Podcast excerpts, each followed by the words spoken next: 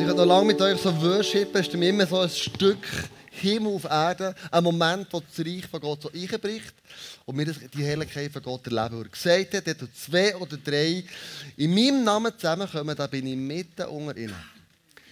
Und einen ganz speziellen Gast und das Vorrecht heute Abend euch das zu präsentieren, nämlich Deborah Rosenkranz. Bevor sie auf die Bühne kommt und wir sie mit einem tausend Applaus bitten, möchte ich sagen, wie dazu ist gekommen. Vor einem anderthalb Jahren, sie hat Andrea in Asien, gewesen, wir haben so ein Sabbatical gemacht mit der ganzen Familie.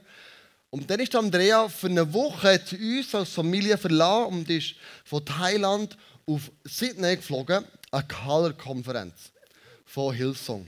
Und dort hat sie eine Deborah Rosenkranz getroffen. Und sie schickt mir ein Foto und darauf schreibt sie mir, Kleusel, die müssen unbedingt mal zu Bern haben. Die hat so eine krasse Geschichte. Und so haben wir dann, als wir sie zurückkommen, wir sind den Weg geleitet, gut anderthalb Jahre her, haben wir das geplant, aufgeleistet, weil es ist nicht so einfach sie zu bekommen. Aber jetzt heute Abend ist sie da, mit unter uns, Deborah Rosenkranz. So cool, dass du da bist. Ganz herzlichen Applaus. Dankeschön, wow. danke. So cool, dass du da Wow, hey. Ihr Berner seid ihr geduldig. Ihr seid wunderbar. Aber ich merke schon, heute Abend geht die Post ab hier. Ja, wir sind ihr, ihr seid schon gut drauf, gell? Ja, ja. Also auch außer du jetzt, der Rest auch. Natürlich. Ja, wir sind immer gut drauf, ihr Berner. Das ist cool, hier, hier möchte man bleiben. Gell? Ich habe ja schon immer gesagt, die Berner sind mir die Liebsten. Und das sage ich, obwohl ich in Rapperswil bin, gell? Ja. ja sag's, sag's dem Belli Rapperswil. nicht zu laut. sag's dem Belli nicht zu laut. Ja, pst, Genau. Du, ein paar Fragen, also äh, ich auf ein, paar. Reden, ein, paar, ein paar Fragen an dich, ganz kurz. Ähm, was ist deine Lieblingsfarbe? Boah, das ist eine gute Frage. Es war, jetzt wird schlimm, jetzt wird kitschig. Es war immer pink. Wirklich? Ja, aber auch ich bin erwachsen geworden. Schön. Wie man sieht. Ähm, nee, rot, ich mag rot total. So rot wie die Liebe und so. Immer noch kitschig. Immer noch kitschig. Also, es, wenn wir bei der Liebe sind, verheiratet, Single, verlobt, Das war jetzt verliebt. die perfekte Vorlage, oder? Ja, super, oder? Ja, ich, äh, sieht man es mir nicht an eigentlich. Danke, gell? So, ich schaue jetzt in die erste Reihe. Vielleicht versteht er es, vielleicht nicht, aber ich bin schon verliebt. Ja, du bist heute, heute Morgen, bist, äh, Nachmittag Lorenz, äh, das Lorenzini ausgeführt. Ja, mich voll fein ausgefüllt. Männers, lernt von ihm. Kennt ihr das? Ja. Wie heißt das? Männer, ja. Ich weiß nur, dass es lecker war. Lorenzini. Ja, kann Lorenzini. ich empfehlen. Männer, führt eure Frauen aus, es lohnt sich. Dann wie alt, wie alt so. bist du? Wie alt bist du? Er ist super charmant, oder? er stellt so alle Fragen, die Frau nicht hören will. ich komme immer dazu, weißt du, das ist gut. Nein, ich, ähm, ich, ich bin 33 und ich finde es gut so. Super. Beruflich? Ja. Was machst du beruflich? Beruflich ähm, sitze ich Sonntagabend im ICF und erzähle meine Geschichte. Voilà. Na, ich, ich mache hauptsächlich Musik und ähm, kümmere mich um Mädchen mit Essstörungen. Wir haben eine Einrichtung mhm. in Stein am Rhein und äh, reise eigentlich wirklich viel umher mit meiner Geschichte und freue mich auch, bin dankbar, das tun zu dürfen. Wow. Nicht immer leicht, aber ich erlebe viel. Kommen wir zu deiner Geschichte. Ja. Du hast eine krasse Geschichte hinter dir. Du bist eigentlich äh, sehr erfolgreich heute. Du stehst auf Bühnen, du hast eine Band, ähm, du bist angestellt in Prisma. Ah ja, stimmt, das auch noch. Genau, da bist du auch noch irgendwo ein bisschen angestellt. Aber du bist mal ganz, ganz stark magersüchtig in deinen Teenagerjahren. Ähm, wie ist das dazu gekommen? Ja, ich weiß, das glaubt man mir heute kaum noch. Ich höre so oft, du, das glaube ich dir nicht. Du siehst so mhm. glücklich aus, aber ich glaube, jeder von uns weiß, dass hinter jeder Fassade ganz was anderes stecken kann. Und ähm, bei mir ist es Gott sei Dank keine Fassade mehr, aber ich, ich bin durch eine extrem schwierige Zeit. Ich habe, ich darf sagen, ich habe eine Traumfamilie. Ich liebe meine Familie, drei Brüder. Ähm, ich bin mit viel Liebe erzogen worden. Ähm, nein, aber wir haben uns super verstanden und ich weiß, dass das eher selten mhm. ist. Aber da sieht man wieder, selbst da, wo es perfekt aussieht, kann es absolut kriseln hinter den Wänden. Und ähm, obwohl ich immer viel Liebe bekommen habe, ist im Alter von 12, 13 etwas passiert, was mir komplett den Boden unter den Füßen weggerissen hat. Und das war so unerwartet, weil ich weiß nicht, ob ihr gemerkt habt, aber ich habe schon eher eine große Klappe. Und äh, mein Vater nennt mich die heilige Katastrophe. Hallo? ähm, äh, ich stehe, also ich stand schon immer gerne im Mittelpunkt. Boah, das klingt schlimmer, wenn man das sagt, aber ich bin einfach so, ja. Und ähm, war sehr gut in der Schule. Ich hatte sehr viele Freunde, war bei jedem Fußballturnier dabei.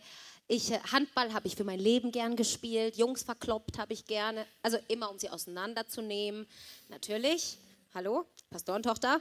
Und äh, Handball war aber mein Leben. Darüber habe ich mich definiert. Mhm. Aber genau dort, wo ich mich am stärksten gefühlt habe, ist das Schlimmste passiert. Es war im Training, ganz normaler Dienstag, nur mein absoluter Traummann damals saß auf der Bank und hat zugeschaut. Jetzt versteht ihr, mit zwölf, ja, wir Frauen, wir haben Plan. ja, wir wissen mhm. der und kein anderer, ja. Also habe ich mir extrem viel Mühe gegeben und bei jedem Sprungwurf noch rüber gelächelt. Und nach dem Training kam er wirklich auf mich zu, endlich mal, und sagt zu mir, Deborah, du spielst so gut Handball. Und ich in dem Moment habe ich schon unsere gemeinsamen Kinder gesehen. Hallo? Ja, mein Plan ging auf. Ich frage mich einfach, wie man mit so viel Fett überhaupt rennen kann. Und mit dem Satz hatte ich eben nicht gerechnet. Mhm. Genau in dem Moment wurde mir bewusst, ich als Frau, ich werde nicht als Frau gesehen. Ich bin der Kumpeltyp, mhm. aber ich bin die Dicke, ich bin die Hässliche. Als Freundin will man mich nicht haben. Ich habe 77 Kilo gewogen mit 12, ist ein bisschen zu viel, ja, aber bisher hatte mich das nie gestört. Nur als er das ausgesprochen hatte, wurde mir bewusst, ich werde nie von jemand anderem geliebt werden, außer meinen Eltern, mhm. weil ich nicht so schlank bin und nicht so schön wie die anderen Mädels um mich herum. Du bist dann, und du bist dann in ein Extrem mhm. Du hast in kurzer Zeit hast du von 77 Kilo auf 47 äh, Kilo abgenommen, also 30 Kilo abgenommen. Ähm, wie ist das gegangen? Es war ja nicht mein Plan, magersüchtig zu werden. Ich wollte nur ein paar Kilo abnehmen. Ich wollte eine ganz normale Diät machen, also abends Kohlenhydrate ein bisschen weggelassen, heute nicht. Äh, und äh, habe gemerkt, oh schon allein das funktioniert ja. Mhm. Die ersten Komplimente fielen in der Schule. Hey Deborah, oh, du siehst gut aus. Hast du abgenommen? Wie wir diesen Satz doch lieben, oder? Gleich ein Lächeln mhm. ins Gesicht. Und dann dachte ich, hey, wenn es so leicht ist, Liebe zu bekommen, wenn du nur dafür abnehmen musst, also ich hatte ein krankes Bild sehr schnell, mhm, mhm. dann möchte ich mehr abnehmen. Und mein Ziel war es wirklich ganz schnell am Ende des Tages mit minus 400 Kalorien ins Bett zu gehen, statt Kalorien zu mir zu nehmen, die wir alle brauchen. Das hat bedeutet, dass ich nicht nur weniger gegessen habe, sondern am Tag sehr schnell nur noch von einem halben Apfel gelebt habe. Ich habe extrem Sport getrieben. Selbst wenn ich nachts wach wurde, habe ich erstmal Liegestütze gemacht, bin im Zimmer gejoggt, ich bin die Treppen hoch und runter gerannt. Auch beim Einkaufen habe ich immer die großen Mineralwasserkisten geschleppt und alle dachten, boah, die Deborah, die ist so hilfsbereit, die ist so toll. Aber meine Idee war einfach, äh, ich will Kalorien verbrennen, egal wie. und ähm, so habe ich mich schnell in diese Magersucht verloren. Ich äh, war besessen von dem Gedanken, weniger zu werden. Das heißt, auch wenn ich auf der Waage stand, dreimal täglich, und diese Waage 100 Gramm mehr angezeigt hat wie gestern, ey, dann hätte ich am liebsten den Spiegel zerschlagen. Ich wurde so aggressiv meiner ganzen Familie gegenüber. Ich habe die Tür meiner Mutter ins Gesicht geschlagen, sehr oft, und gesagt, Mama, ich hasse dich, lass mich doch endlich in Ruhe. Ich habe mich verloren in meiner eigenen Welt und nicht mhm. gemerkt, was passiert. Wurde depressiv, diese lebensfrohe Deborah ist mehr und mehr ausgestorben. Und ähm, natürlich blieb das körperlich nicht ohne Folgen aus, wenn du 30 Kilo in kurzer Zeit abnimmst. Mir sind die Haare ausgefallen. Das war für mich schon schlimm. Ähm, dafür sind mir Haare auf dem Handrücken gewachsen. Das ist eine Schutzfunktion vom Körper gegen Kälte. Mir war immer kalt. Wenn du keine Kalorien hast, frierst du. Ich habe also fünf Pullover übereinander getragen, auch im, am heißesten Sommertag. Extrem schlimm war es, als ich meine Tage nicht mehr bekommen habe und der Arzt mir gesagt hat, du wirst nie wieder Kinder bekommen können. Ich wollte immer eine große Familie, aber da war ich schon so krank, dass meine Reaktion mich zwar selbst erschrocken hat, aber ich habe zu meinem Arzt gesagt, ist mir doch egal. Hauptsache, ich habe mich im Griff, das habt ihr ja alle nicht. Mhm. Damals war der Satz von Top, dem Topmodel Kate Moss überall in jeder Zeitschrift, nichts schmeckt so gut, wie schlank sein sich anfühlt. Und äh, in der Bibel steht, Worte haben Macht über Leben und Tod. Das war so ein Satz, der große Macht über mich hatte, aber eher über den Tod. Und so habe ich mir verboten zu essen, habe am Tag von einem halben Apfel gelebt, selbst als mein linkes Bein ausgestorben ist. Das heißt, ich habe es wirklich nicht mehr bewegen können, habe gespürt, mein Stirb Körper stirbt mehr und mehr. Selbst da wollte ich nicht aufhören. Ich dachte immer noch, ich habe alles im Griff. Die Spirale ist ab und ab und ab gegangen und du bist wie nicht mehr aus dem rausgekommen. Und was war denn gleich der, der Turnaround gewesen? Wenn du bist heute ja nicht abgemagert, wie wie von mir. Ich war lecker essen heute. Genau. Ja. Also was ist der Ja. Turnaround gewesen? denn? Also ich, ich weiß nicht, ob jemand da ist, der das kennt, aber das ist auch eine Welt, die mir heute fremd ist. Es ist ganz, hätte ich damals nicht Tagebuch geschrieben, ich habe mein Tagebuch gelesen kürzlich, ich habe selbst Rotz und Wasser geheult, weil du wirst ein anderer Mensch. Und äh, selbst als ich gehört habe, wie mein Arzt zu meiner Mutter sagte, wir müssen ihre Tochter hier aufgeben, wir können nichts mehr tun, sie wird sterben, ähm, da kam das erste Mal diese Todesangst in mir auf, weil ich die Worte gehört habe, vor denen ich Angst hatte. Ich habe es nämlich gespürt, dass es passieren würde. Und eines Nachts bin ich verbotenerweise auf ein Konzert gegangen. Ich wurde regelmäßig ohnmächtig, deswegen haben mich meine Eltern kaum noch rausgelassen. Und ich bin trotzdem gegangen, kam spät nachts nach Hause, als ich ähm, gerade am Schlafzimmer meiner Eltern vorbeischleichen wollte, damit sie ja nichts hören, habe ich gehört, wie laut sie weinen in diesem Zimmer. Und ich bin sofort näher an die Tür, weil ich dachte, oh, wer ist gestorben, was ist passiert? Nie im Leben hätte ich gedacht, dass es um mich geht. Und als ich davor stand, habe ich meine eigene Mutter sagen hören, wir können ja schon den Sarg für Deborah bestellen, weil unsere Tochter eh ste- sterben wird. Wieder diese Worte und diese Panik kam in mir auf. Ich bin zusammengebrochen vor dieser Schlafzimmertür mit meinen letzten Kilos. Ich habe gezittert und geweint, weil ich wusste, sie hat recht. Aber in dem Moment hat mein Vater mit so einer starken Stimme geantwortet, nein, wir müssen für unsere Tochter beten. Unsere Tochter wird leben. Und das war eine Hoffnung, die ich nicht mehr kannte. Ich hatte Hoffnung nicht mehr verspürt. Und in dem Moment wusste ich, da ist was Echtes in diesem Zimmer. Und sie haben angefangen zu beten. Und es war ein Gebet, wie ich es auch noch nie gehört habe, obwohl ich Pastorentochter bin. Es war voller Hoffnung und Hoffnungslosigkeit. Zwischen Vertrauen in diesen großen, mächtigen Gott, von dem wir gerade noch gesungen haben, aber auch den Fragen, hey, gibt's dich? Gibt's dich überhaupt? Interessiert's dich, was wir hier durchmachen? Und für mich war das so authentisch und so ehrlich, dass es mir direkt ins Herz geschossen ist. Und ich wusste, Deborah, wenn du leben willst, musst du heute eine Entscheidung treffen. Und ich habe diese Tür aufgemacht. Hey, wir haben jahrelang uns nur noch angeschrien. Und da stand ich mitten in der Nacht und habe gesagt, Mama, Papa, ich habe euch gehört. Ich will gesund werden. Betet für mich. Helft mir. Und wir haben uns zusammen ins Bett gekuschelt und haben gebetet. Und das war der Wendepunkt in meinem Leben. Es war nicht so, dass ich am nächsten Tag gesund war, okay. Ähm, ich war auch nicht 20 Kilo schwerer auf einen Schlag. Aber jetzt wusste ich, ich bin nicht mehr allein. Ich habe eine Familie an der Seite, wir können beten und es interessiert Gott, was ich durchmache. Und so konnte ich Schritt für Schritt, über Monate, wir machen uns nichts vor, es war nicht leicht, aber so konnte ich Schritt für Schritt gesund werden. Mit vielen Rückschlägen, immer wieder aufgestanden, Extrem. immer wieder aufgestanden. Und Jedes Mal wieder zu meinen Eltern gerannt, gebetet und ich habe ihnen halt gesagt, was los ist und das ist schon mal der Schlüssel, darüber zu reden. Wenn jetzt wir in unserem Umfeld Leute haben wie du, die magersüchtig waren, wir sind Eltern, wir Kinder, wir Kollegen, wir vielleicht bekannte, Verwandte, Kolleginnen, was würdest du uns für einen Rat geben, wenn wir es feststellen, die Person ist Magersucht oder Bulimie, was könnten wir machen? Es klingt sehr unlogisch, was ich da antworte, aber mein Vater habe ich gar nicht in Erinnerung, zum Beispiel damals in der Zeit. Ich sehe nur meine heulende Mutter. Aber mein Vater, der war nicht da und kürzlich erst habe ich ihn gefragt, was, wieso habe ich dich nicht in Erinnerung? Und dann sagte er, Deborah, ich musste irgendwann eine Entscheidung treffen, dich loszulassen. Weil du hast so viel Energie aus uns ausgesaugt. Ich habe noch drei Söhne, die haben genauso viel Aufmerksamkeit gebraucht. Und ich wusste, an dich komme ich eh nicht ran. Also habe ich dich losgelassen, aber ich habe nie aufgehört zu beten. Und ich weiß, wir sprechen oft über das Gebet und ich weiß nicht, wie viel wirklich bei dir davon hängen bleibt. Ja, ja, beten, schön. Ähm, aber ganz ehrlich, ohne das Gebet meiner Eltern wäre ich heute tot. Ich wäre nicht hier. Und wir unterschätzen sehr oft die Kraft des Gebetes und denken, ja, aber es kann ja nicht sein, dass ich nur beten kann. Doch, wenn du jemanden kennst, der betroffen ist, sei ein super Freund, aber sprich das Thema nicht an. Geh in die Pizzeria und hau dir eine Pizza rein, XXL, während diese Person, die Betroffene, nichts isst und einfach nur am Wasserglas nuckelt. Sag nichts, mach wie wenn nichts wäre und das wird ihr gut tun. Weil wenn sie dann so weit ist, darüber zu reden, wird sie mit dir sprechen und nicht mit denen, die sagen, jetzt isst doch endlich mal, hey, äh, bläh. ja, versteht ihr, was ich meine?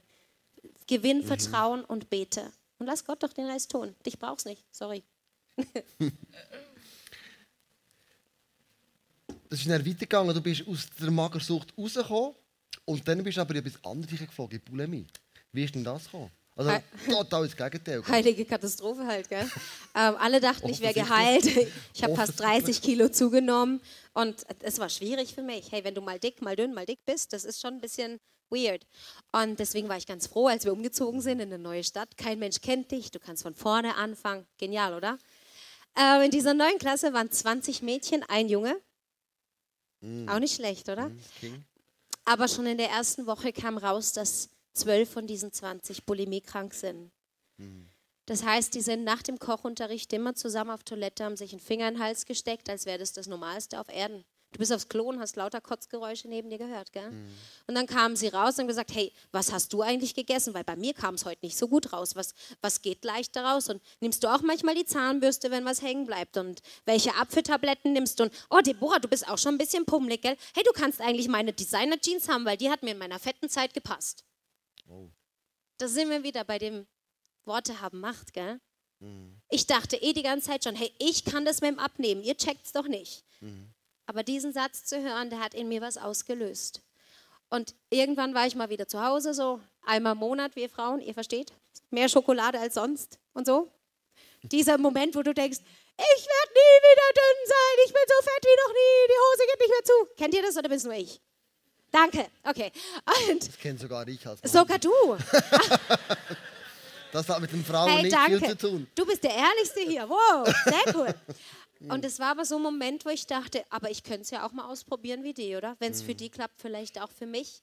Ich werde nie vergessen, wie ich an dem Tag ins Bad bin. Ich habe abgeschlossen, Dusche aufgedreht, Musik laufen lassen, damit niemand was mitbekommt. Und ich habe mir den Finger in den Hals gesteckt. Es war so leicht. Ich hätte gedacht, ich kann das nicht, aber es war so leicht. So leicht, dass ich glaubte, das ist jetzt der Schlüssel für all meine Probleme. Ich kann essen, so viel ich will, ab jetzt. Hauptsache, ich gehe danach kotzen und dann ist meine Welt in Ordnung. Ich behal- behalte mein Gewicht. Du nimmst nicht ab von der Bulimie, du hältst dein Gewicht. Bulimie sieht man Menschen nicht an.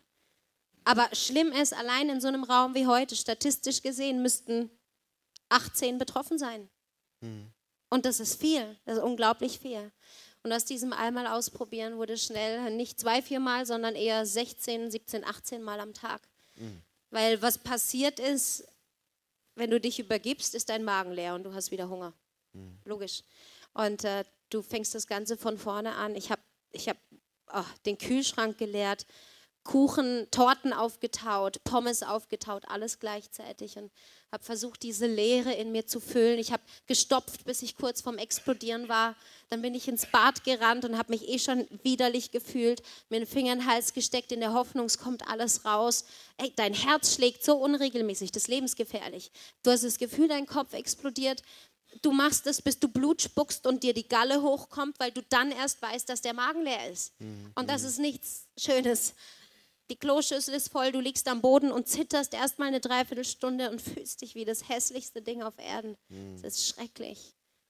Und ähm, das Lustige war, ich war damals auch in dem, im Worship-Team. Ihr habt ein geniales Worship-Team, by the way.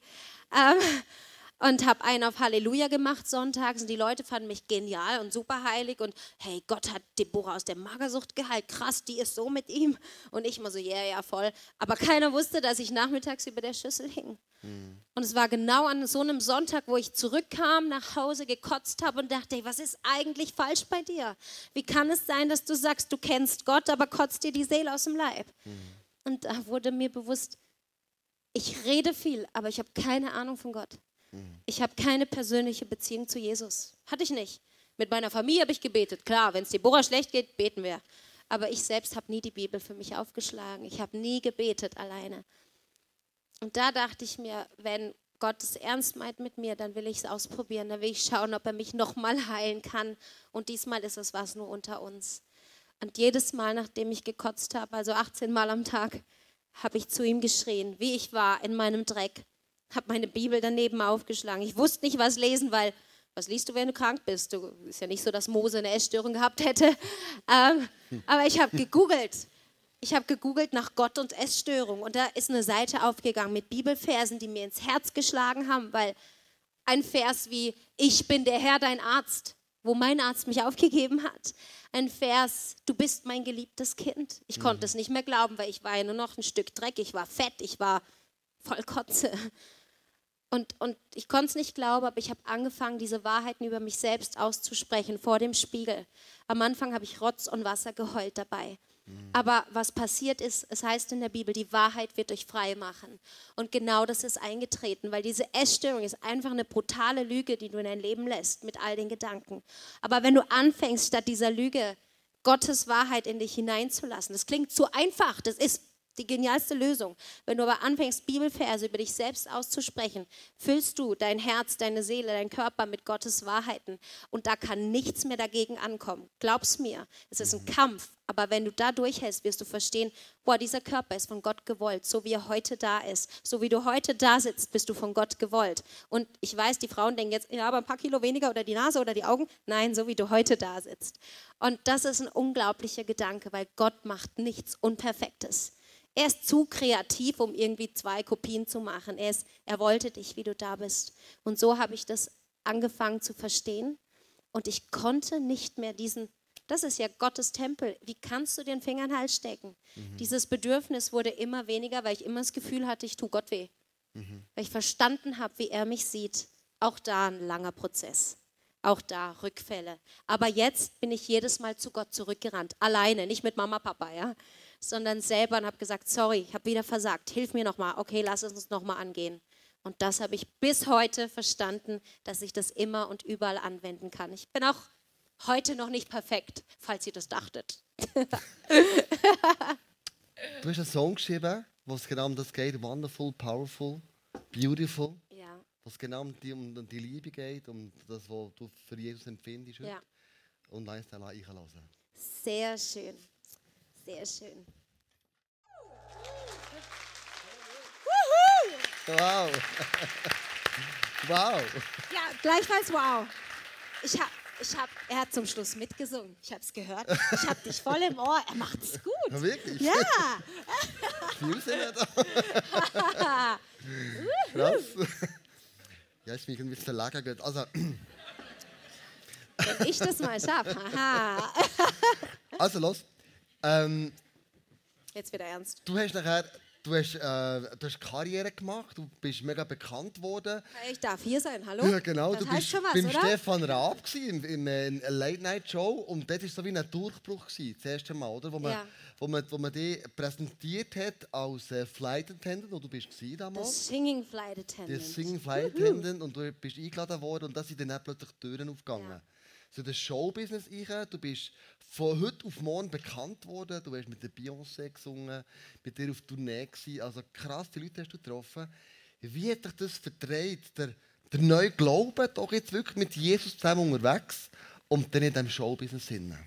Es hat natürlich sämtliche Herausforderungen dort gehabt und du musst wirklich wissen, wer du bist, wenn du dort unterwegs bist. Wir würden meinen, das sind alles so selbstsichere Menschen, die man da antrifft, aber es ist das absolute Gegenteil. Und wenn du, wenn du dort unsicher auftauchst, wirst du verlieren.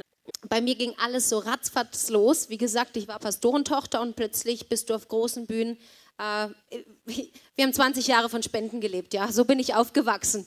Ich äh, nur, kannte nur Secondhand-Klamotten und plötzlich bist du auf großen Bühnen, plötzlich wirst du eingeflogen in Business Class, hast deinen eigenen äh, Chauffeur, deine Limousine in London warten und ihr geht in den feinsten Restaurants essen und du fragst dich die ganze Zeit, wie bin ich eigentlich hier gelandet? Ähm, du siehst, wie äh, Backstage oder du bist immer VIP und die Männer nehmen immer Drogen und die Frauen kotzen sich die Seele aus dem Leib. Es ist einfach so und du steckst mittendrin. Ähm, andererseits denkt jeder, du bist wichtig und du verlierst sehr schnell den Boden unter den Füßen, gerade wenn du mit Stars wie Justin Timberlake und sonst wem unterwegs bist. Das ist alles so surreal, ja? Und für mich war das neu und kam alles auf einen Schlag. Und ich weiß noch, wie ich mal von einer großen Tournee zurückkam. Ähm, Du wirst hochgelobt in allen Medien, du bist ständig im Fernsehen. Meinen Eltern habe ich gesagt, ich habe keine Zeit, um mit euch zu reden, lest in der Zeitung nach, wie es mir geht. Ja, so war ich drauf. Aber weil alles so schnell ging. Und ähm, ich kam nach Hause von, aus London, weil ich einen Dreh im Schweizer Fernsehen hatte im Europapark. Kennt ihr, oder? Mhm. Und das Coole ist, wenn du dort einen Dreh hast, kriegst du so ein fettes VIP-Bändchen, darfst jede Bahn so oft fahren, wie du willst. Und alle schauen dich an und sagen, Hey, wer ist die Alte? Kenne ich nicht. Muss was sein. Mit Kamerateam umgeben. du wirst vorher geschminkt und schön eingekleidet und hast Bodyguards um dich herum und eben Fernsehen. Das ist schon ein tolles Gefühl, ja? Und dann bin ich am Abend nach Hause gefahren. Die Sonne schien, es war Sommer und ich dachte, hey, mein Leben könnte nicht besser sein, oder? Ich habe alles, was man braucht, Erfolg und es ist spannend, hallo? Ähm, wozu brauchst Gott da eigentlich noch? Und während ich so fahre, Musik aufgedreht habe und äh, die Sonne schien, fliegt plötzlich ein Motorradfahrer vor meiner Scheibe in der Luft umher. Er knallt auf den Boden und ich bin sofort rechts rangefahren. Das Ehepaar vor mir hatte ihn übersehen. Ich, Gott sei Dank war sofort jemand bei ihm, weil das hätte ich nicht machen können. Ich bin zu diesem Ehepaar und wusste gar nicht, was machst du in so einer Situation. Und ich habe die beiden an der Hand genommen und einfach nur gefragt, kann ich für euch beten? Das Einzige, was mir einfiel. Und die Frau gleich, ja, ja, bitte, bitte, bitte. Der Mann hat nicht mehr reagiert, weil ist ja klar, was passiert, wenn der Mann wegen mir stirbt, ja. Und dann kam auch schon der Arzt und er rief laut über diese Straße, Todeszeit 18.43 Uhr. Und der Mann neben mir brach zusammen. Wisst ihr, wie bescheuert ich mir in diesem Moment vorkam mit meinem VIP-Bändchen? Mit meinem tollen Outfit und ja, ich war bei Stefan Raab und ja, ich kenne die alle. Aha, ich bin mit Beyoncé auf Tour. Es interessiert doch kein Schwein in dem Moment. Ehrlich, wie du aussiehst, was du auf dem Konto hast, mit wem du auf Tour warst, wie viel Erfolg du hast, wo du arbeitest, ob du jetzt fünf Kilo mehr oder weniger wiegst. Kein Mensch interessiert das. Und das wurde mir in dem Moment so bewusst, das fiel mir wie Schuppen von den Augen. Hey, um was geht es im Leben eigentlich? Um die große Frage, was passiert in so einem Moment? Und ähm, ich habe mich da entschieden, ich bin erstmal heim, drei Tage mich krank melden lassen. Ich, ich musste das für mich verarbeiten. Ich fand mich selbst plötzlich ziemlich oberflächlich. Und ich habe mich da zu Hause entschieden, dass äh, ich nie wieder auf eine Bühne steigen würde, ohne von der Wahrheit zu erzählen, die mich selbst frei gemacht hat. Gott hat es sehr schnell bei mir getestet, so ist er halt, gell? Mhm. Aber äh, ich, äh, so ist er wirklich. Kurz drauf war ich einer, auch an so einem Abend wie hier in Freiburg und erzähle meine Geschichte. Ein Mädchen in der ersten Reihe lächelt mich die ganze Zeit an. Ich denke, die ist auf Drogen. Und sie kommt danach zu mir und sagt einfach Danke. Danke, heute habe ich es gecheckt. Ich habe Jesus mein Leben gegeben. Am Donnerstag in der gleichen Woche kriege ich einen Anruf äh, von einem Mann, den ich nicht kannte. Und er sagt, ich wollte dir einfach Danke sagen. Es war die einzige Tochter, die nie was mit Gott zu tun haben wollte. Sie, ähm, die einzige. Und an dem Tag hat sie ja gesagt. Heute war sie mit dem Roller unterwegs, wurde von einem betrunkenen Autofahrer übersehen und ist an Ort und Stelle gestorben. 17. 17. Was wäre gewesen, wenn ich diese Entscheidung nicht getroffen hätte, von der Wahrheit zu sprechen? Dann hätte ich an dem Abend einfach nur schön gesungen. Was wäre gewesen, wenn sie sich gedacht hätte, ich bin noch jung, ich habe Zeit. Mhm. Und so habe ich immer sehr viel Erfahrung gemacht, wo ich mir gedacht habe, hey, egal was du im Leben durchmachst, die einzige Frage ist, weiß ich, habe ich Frieden mit Gott? Weiß ich, was nach dem Leben ist? Das ist wirklich die essentielle Frage, ganz egal wie alt du bist. Ganz konkret, wie lebst du heute deine Beziehung mit Jesus aus? Du bist in diesem Showbusiness drin, du hast all die Krankheiten durchgemacht, du hast nie aufgegeben. Ähm, das ist das, was ich, was ich in all dem mega bewundere bei dir. Du hast Schwierigkeiten durchgestanden, bist so eine, eine Kämpferin. Ähm, wie sieht deine Beziehung zu Jesus heute aus? Total cool. äh, ich bin sehr strenggläubig erzogen worden, muss ich sagen. Ich war so eine, die da, damals und so gab es noch keine Diskos in Kirchen, also es waren die Anfänge und ich bin dahin mit meinem großen Bruder, habe gesagt, das ist vom Teufel und so. So eine war ich. Äh, hat mich nicht unbedingt glücklich gemacht. Mhm. Das Essentielle ist wirklich, dass du deine persönliche Beziehung zu Jesus aufbaust und ich glaube, er zeigt dir auch einen ganz klaren Weg für dich.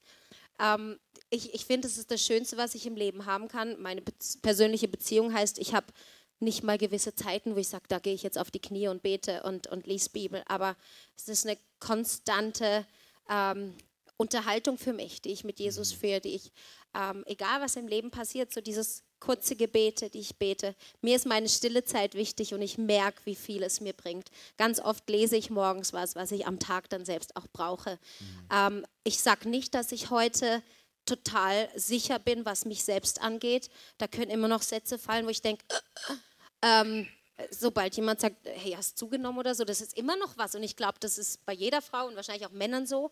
Ähm, und weil ich da eher gefährdet bin, ich bin hundertprozentig geheilt, gell? aber weiß ich, oh, jetzt komm, schlag mal die Bibel auf oder red mal mit deinen Eltern, sag ihnen mhm. mal kurz, was los ist. Also ich versuche mich da wirklich äh, abgesichert zu halten. Aber was mir Bestätigung gebracht hat in meinem Glauben ist, und das klingt vielleicht sehr spannend, ist die Zeit in dem Showbusiness.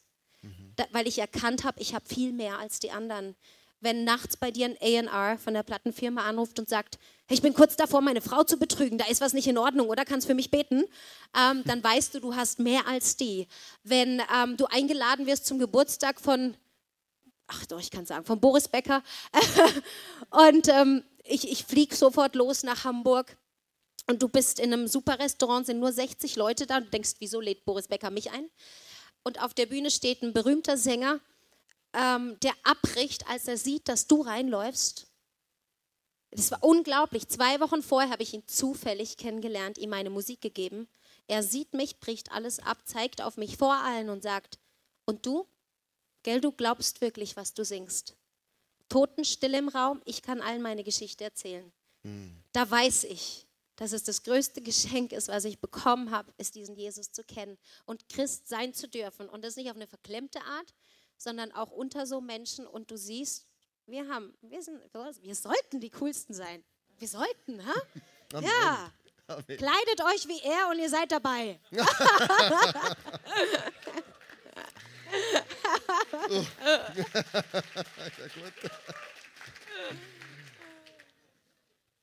Ganz zum Schluss, du hast einen Song, du hast einen, du hast einen Song geschrieben, ähm, der heißt Not Guilty, nicht schuldig. Und der Song beschreibt, wie du dich fühlst, wenn, wenn, wenn du mit Jesus unterwegs bist und wie er dir in deinem ganzen Leben wie alles vergeben hat, Voll. was du verbockt hast, was du gemacht Voll. hast. Und jetzt sagst du, und das trage ich in die ganze Welt raus. Darf ich dazu noch kurz was sagen zu dem Unbedingt. Song? Ja, weil wir, äh, ähm, wir sind ja unter uns. Mein Leben hatte so viel, wir haben gar keine Zeit, über alle Katastrophen zu sprechen. Aber ähm, ich habe das Gefühl, das könnte jetzt für dich sein. Wir kennen uns ja nicht alle. Ich weiß nicht, was du, äh, was du heute auf dem Herzen hast, was du mitgebracht hast. Aber lass mal dieses Schein weg wie bei mir, wo ich sonntags auf der Bühne war und einen auf bei mir ist alles in Ordnung gemacht habe. Sei, sei du selbst und sprich mal offen mit egal wem hier drüber, wer du wirklich bist. Ich glaube, es wird Zeit, manche Mauern fallen zu lassen. Ich selbst nach der Magersucht, nach der Bulimie bin komplett ins Partyleben verfallen, was jede Pastorentochter mal äh, ausprobieren muss. Äh, ich hatte sämtliche. ah, nicht was! Ah! Meine, meine Tochter also sagt, Mama Jesus nicht. auf Hochdeutsch kann man das sagen, da lernen die Eltern das Beten so richtig. ähm, Ihr versteht mich schon richtig, oder? Sonst brauche ich jetzt einen berndeutschen Übersetzer. Äh, ähm, es war keine gute Zeit. Ich hatte sämtliche Alkoholvergiftungen und bin so noch heimgefahren. Also ich hatte betende Eltern um mich herum. Aber es war eine Zeit, die niemand mitbekommen hat in meiner Familie. Ähm, wenn ich morgens um acht im Gottesdienst war, bin ich direkt aus, der, aus dem Club gekommen, stockbesoffen mit so einem Schädel, würdet ihr nie machen, äh, und habe dann noch geworshipped auf der Bühne, bin nachmittags schlafen gegangen. Ja, genau, das war mein Leben. Und dann kam mein Bruder irgendwann, ich habe einen ganz heiligen Bruder, gell? Also falls hier Singles sind, meldet euch bei mir. Äh, der ist ein Engel wirklich. Und er sagt, hey, wir haben da eine Anfrage aus der französischen Schweiz, wir können ein Konzert geben komm, wir gehen dahin. Und ich dachte nur, wenn du wüsstest, was ich für ein Leben lebe. Aber ich wusste ja, wie es geht. Gell? Du kannst mhm. dir einen auf Christ machen. Und ich weiß noch, wie zum Ende vom Konzert hin, da kommt so ein ruhiges Lied übers Kreuz. Und äh, ich wusste, was man sagt. Mhm. Ich habe mich echt vorne hingestellt, gesagt, hey, egal was du getan hast, Jesus kann dir vergeben und wenn du es brauchst, komm nach vorne. So. Und dann kamen 300 Jugendliche nach vorne. Und in meinem Kopf ging diese Stimme los von, ja, den vergibt er, aber dir nicht. Du Heuchlerin, du Versagerin, Gott hasst dich. Mhm. Und es war so intensiv, dass ich das Mikrofon meinem Bruder in die Hand gedrückt habe und ich bin nach Hause gefahren. Es sind zweieinhalb Stunden Fahrt. Ich habe Rotz und Wasser geheult, weil ich wusste, ich lebe eine Show. Ich, ich, Und das kann man, das kann man lang machen, aber du schadest nur dir in dem Ganzen. Mhm. Und am Bodensee angekommen, mitten in der Nacht, bin ich angehalten, auf die Knie gefallen und ich habe das erste Mal seit langem wieder zu Gott geschrien, weil ich dachte, mit mir will er nichts mehr zu tun haben. Und ich habe das auch gesagt, hey, hallo erstmal. Ich weiß nicht, ob du dich erinnerst, bin die Schwester von den heiligen drei Brüdern, so in der Art. Ich weiß nicht, ob du mir vergeben kannst. Und ich verstehe es, wenn du es nicht kannst. Aber wenn du es tun kannst, dann bitte gib mir ein Zeichen. Und für mich war ja klar, Gott spricht nicht zu Blondinen, weißt du. Da musst du eher Pastor sein. Aber und natürlich hat er nicht geantwortet. Ich bin nach Hause gefahren mhm. und ich habe noch gesagt, wenn ich nichts von dir höre, wirst du mich nie wieder in der Kirche sehen. Dann war es das mit uns. Ich war todernst. Mhm. Fahr heim, schlaf ein unter Tränen. Und in der Nacht hatte ich einen Traum, der mein Leben verändert hat. Ich habe die drei Kreuze gesehen, von denen ich selbst gesprochen hatte. Mhm. Ich habe Jesus in der Mitte gesehen. Und dann diese riesengroße Hand, wo ich wusste, das ist Gottes Hand die auf Jesus gezeigt hat. Diese Stimme, die sagte, Deborah, auch für dich habe ich das getan. Hm. Auch für dich. Und während wir das Lied jetzt hören, möchte ich dir sagen, auch für dich hat er das getan. Und du kannst heute zu ihm kommen, ganz egal wie du bist, ganz egal wie sehr du versagt hast und was du auf dem Herzen hast. Denn es gilt auch für dich, wie wir in diesem Lied hören dass Jesus dich anschaut und sagt, ich kenne dich doch eh und ich sehe eh alles. Und genau deswegen habe ich mein Leben gegeben, damit du heute frei sein kannst. Wir haben heute schon gehört, wie viel Kraft im Gebet steckt und deswegen werde ich euch nicht gehen lassen, ohne für dich gebetet zu haben. Es ist der Schlüssel zu allem, was du im Leben brauchst. Diese Beziehung zu Jesus. Diesen Kontakt zu halten durch das Gebet. Und ich weiß nicht, ob du dich heute Abend vielleicht in meiner Geschichte auch wiedergefunden hast. Sei es in dem Bereich der Identität oder vielleicht auch in diesem Doppelleben. Vielleicht weißt du genau, was es bedeutet, sonntags hier zu sein, das Lächeln aufzusetzen, aber innerlich tot zu sein. Und ich möchte jetzt gleich, während wir alle die Augen geschlossen haben, wir sind eine Familie. Und in diesem Moment geht es wirklich nur um dich und auch kein bisschen um mich.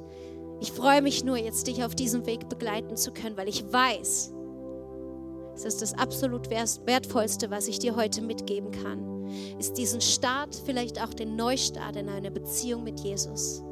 Und ich werde gar nicht lang, lang warten und lang bitten, weil ich genau weiß, wenn du heute angesprochen worden bist, dann wird es Zeit, dass du einen mutigen Schritt gehst. Ich werde dich gleich bitten, deine Hand zu heben als klares Zeichen für ein Ja, Jesus. Hier ist meine Hand. Ich weiß, du hältst deine Hand mir entgegen ausgestreckt. Und hier ist sie. Und ich ergreife deine, weil ich mit dir leben will. Und ich will kein Doppelleben mehr führen. Und ich will gar nicht mehr ohne dich leben. Das ist das Allerwertvollste, was ich dir heute geben kann und ich würde so gern mit dir beten. Deswegen lasst uns die Augen schließen, bevor wir zusammen beten. Und du, wenn du weißt, du brauchst Frieden mit Gott, du willst diese Versöhnung, du willst wissen, wo du hinkommst, wenn hier alles vorbei ist. Zöger nicht, wir sind eine Familie und heb jetzt deine Hand. Ich brauche gar nicht zu zählen, es Dank, es ist wunderschön zu sehen. Haltet sie weit oben, ihr seid nicht alleine und wir freuen uns alle mit euch. Es ist wunderschön, es zu sehen. Kommt, lasst uns doch alle gemeinsam aufstehen als Unterstützung für die, die die Hand gehoben haben. Und ich werde ein Gebet vorbeten. Und alle betet mir laut nach. Und wenn du deine Hand gehoben hast, mach diesen Moment ganz fest für dich. Schau nicht nach links oder rechts. Schau nach oben. Jesus hört jetzt auf dich. Jesus, ich komme zu dir. Jesus, ich komme zu dir. Ich habe deine Stimme gehört. Ja, deine Stimme gehört. Und heute sage ich ja. Und heute sage ich ja. Ja zu einem Leben mit dir. Ja zu einem Leben mit dir, Jesus. Vergib mir meine Schuld. Vergib mir meine Schuld. Ich möchte kein Doppelleben führen. Ich möchte kein Doppelleben führen. Werde Herr über mein Leben. Werde du Herr über meine Sachen. Danke für das Kreuz. Für dein Blut, das für mich geflossen ist. Für das Blut, das für mich geflossen ist. Hier hast du mein Herz. Hier hast du Führe und leite mich. Ich liebe dich. Amen.